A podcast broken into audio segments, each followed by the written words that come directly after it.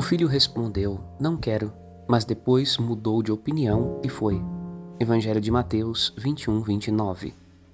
Quando pecamos, somos filhos e filhas de Deus que dizemos não ao projeto de Deus.